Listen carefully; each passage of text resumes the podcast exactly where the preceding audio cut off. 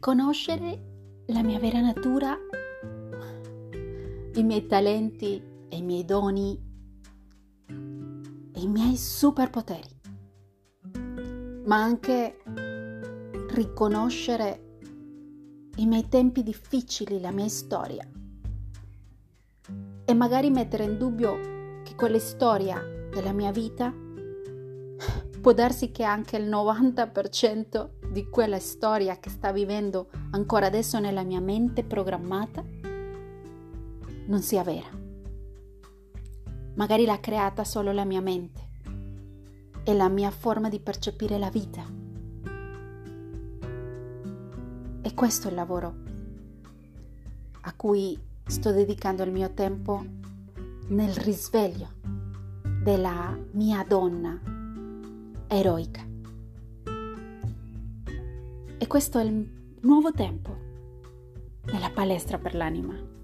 Io sono Monica Sita ed ecco qua un nuovo episodio delle mie riflessioni, del mio lavoro interiore e di quello che sto creando e materializzando in questo oggi, in questo ora, tramite la mia voce. Una nuova puntata e quindi benvenuta anima bella all'ascolto, sperando che questo che adesso arriverà a te possa essere anche una medicina per te, come l'è stata per me. Benvenuta.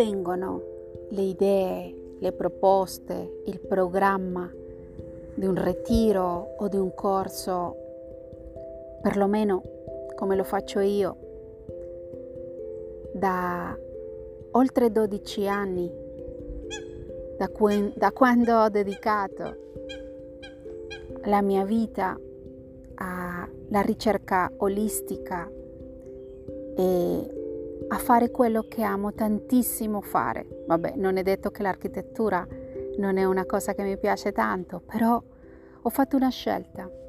Nella mia scelta la ricerca spirituale è stata nella gerarchia della lista delle cose che più mi piacevano, è stata la prima.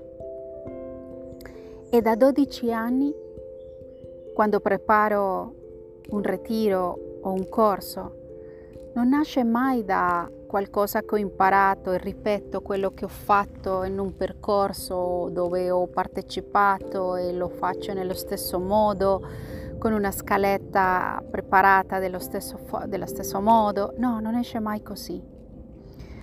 I miei progetti di vita sono i segnali divini e da più o meno 30 anni quando ho cominciato a seguire o a dare attenzione ai miei segnali divini, me ne sono accorta che all'unica voce che voglio dare ascolto nella mia vita è a quella che porto dentro.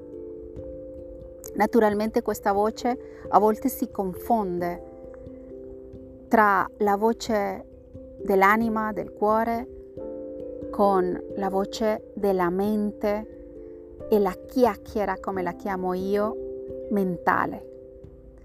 Tutta quella confabulazione che una parte di me, il mio emisfero sinistro, fa con tutti quelli programmi che ho ripetuto nel tempo e che si sono installati, ma da cui ho deciso di liberarmene e formattare da alcuni anni.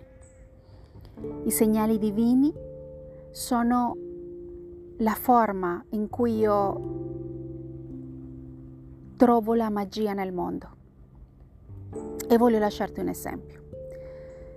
Se io sto camminando o sto in macchina come, sta succedendo, come è successo poco fa venendo al fiume e davanti a me un dolcissimo scoiattolo stava mangiando in mezzo a questa stradina di montagna. Ho fatto attenzione naturalmente, lui salticchiando è andato a nascondersi nelle, nella natura e io sono passata davanti.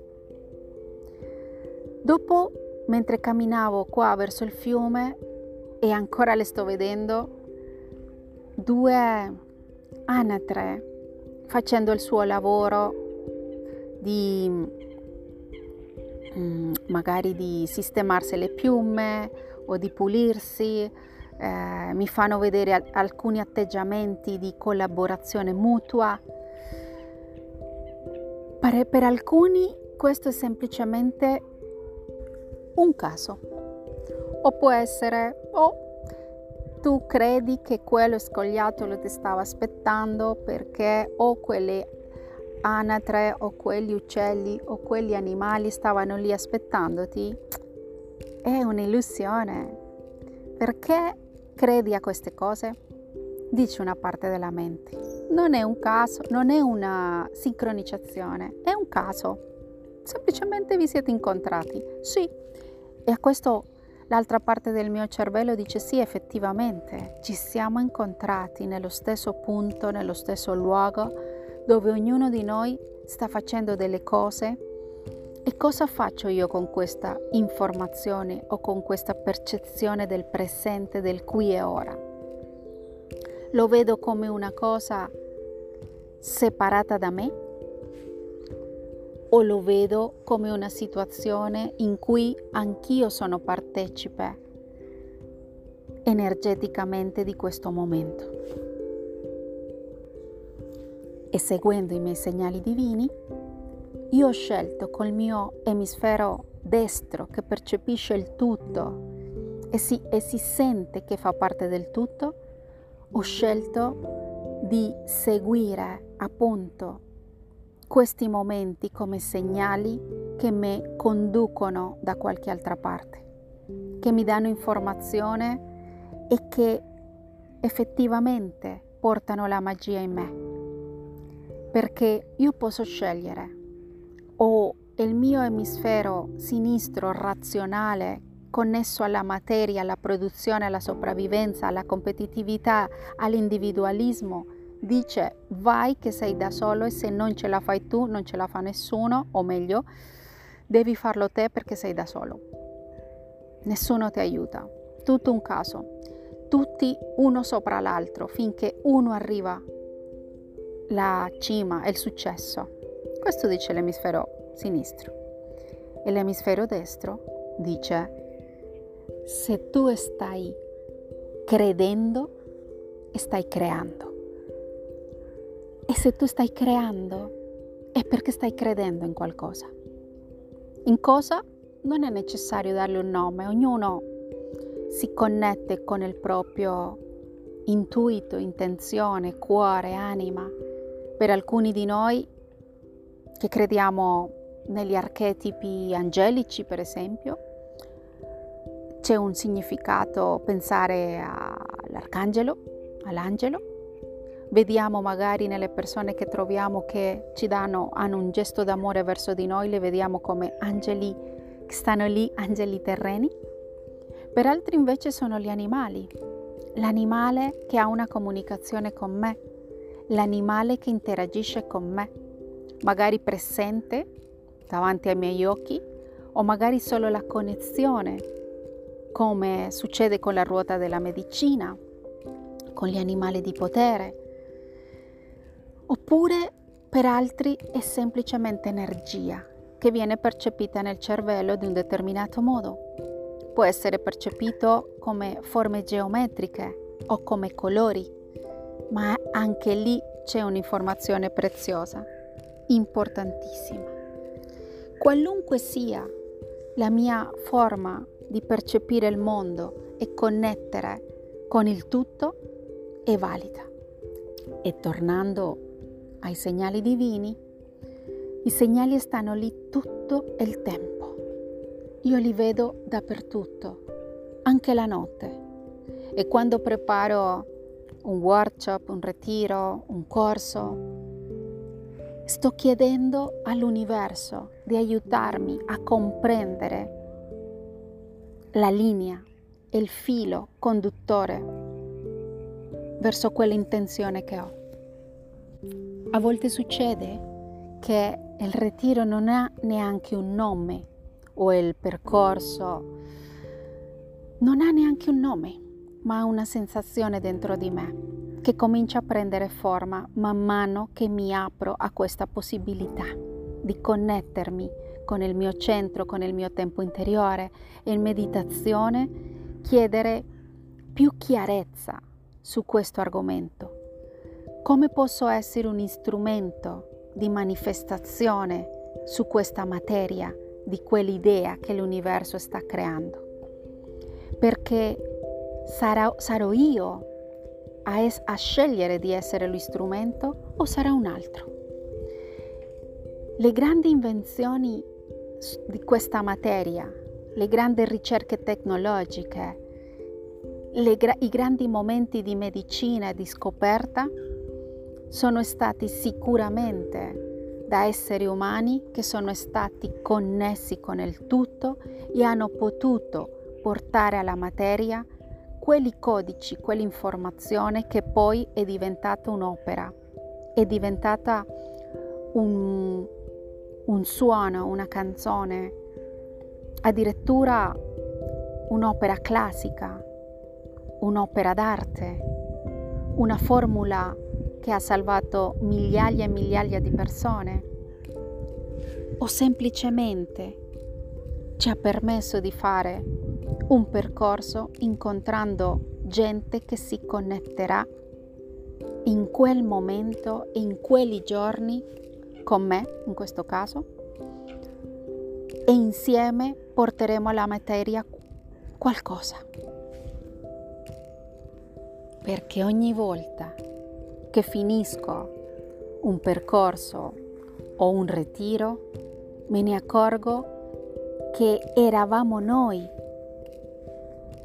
tutti insieme i canali per poter creare un'opera insieme che ci portiamo poi a casa come un'esperienza di vita, come un ricordo o come un capitolo della nostra storia di vita da scrivere, ma soprattutto di essere consapevoli che l'abbiamo creata insieme.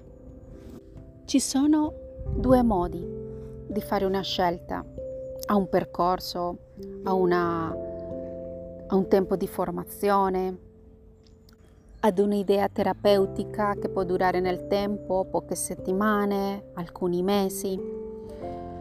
Una è farlo perché la mente sta portandoci verso avere più informazione razionale, voglio comprendere, voglio capire perché voglio fare di quello un um, tipo di lavoro, per esempio.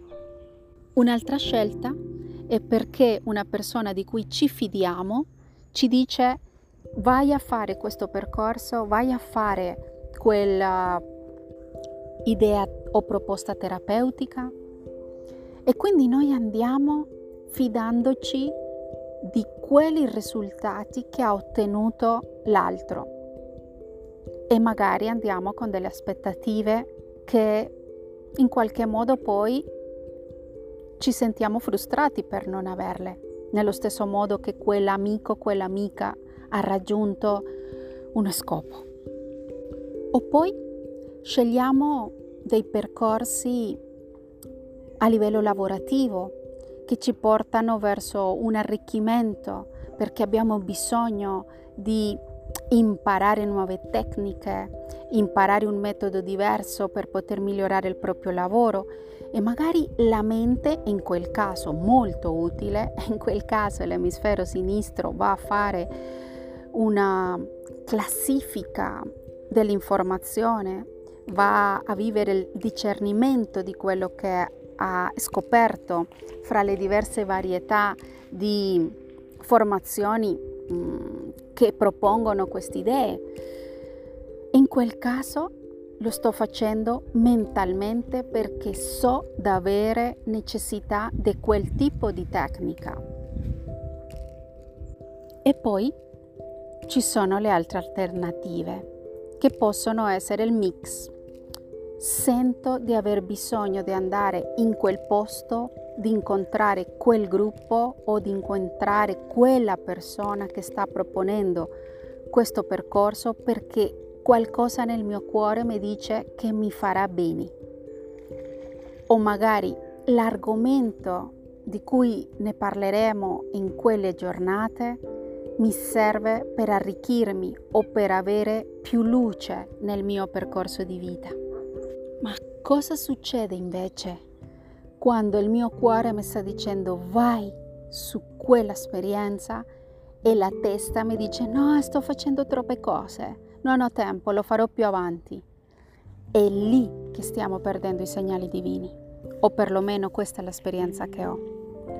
Perché nel mio caso, quando preparo un ritiro o un percorso, ogni giorno, di giorno o di notte, ricevo informazioni di cui vado a scrivere in meditazione, o vado a, nei sogni, ricevo informazione che poi scrivo, vado a cercare che significa quella simbologia, dove mi state portando e poi comincio a sentire che tutto comincia a avere una forma perché la rete cosmica, così la chiamo io, mi sta sostenendo.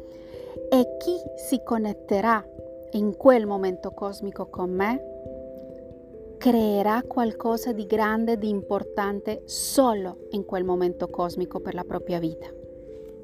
Ti è mai capitato di finire, andare in un viaggio, fare un corso, andare a una festa, andare a una riunione di amici o qualcuno ti invita e tu fai resistenza, no, però sono stanca, no, però i soldi, no, però devo fare altre cose e a un certo punto qualcosa ti spinge e ti dice sì, sì, sì, lo voglio fare, dai, dai, dai, sì, andiamo, andiamo. E dopo che lo vivi, torni a casa e dici, meno male che, che sono andata, meno male che ho ascoltato il mio cuore che mi ha spinto a fare questa scelta, meno male perché non avrei mai immaginato di incontrare quel tipo di persone o di aver o di imparare quello che ho imparato o di aver ricevuto dei regali così belli d'amore, di vita, di conoscenza, di saggezza, come potevo, come li ho ricevuto in quell'occasione o in quel momento là. Ed è proprio lì che io ti invito, anima bella, a seguire i tuoi segnali divini. E se non riesci a comprenderli, vieni e lo facciamo insieme. Ti posso aiutare come l'ho scoperto io. È il mio metodo, le mie forme, anche se sembrano forme strane. Eh sì, è perché questo sono io, strana, ma molto connessa con l'universo, con il mio cuore, in un percorso quotidiano di crescita interiore. Io sono Monica Sita, nella palestra per l'anima.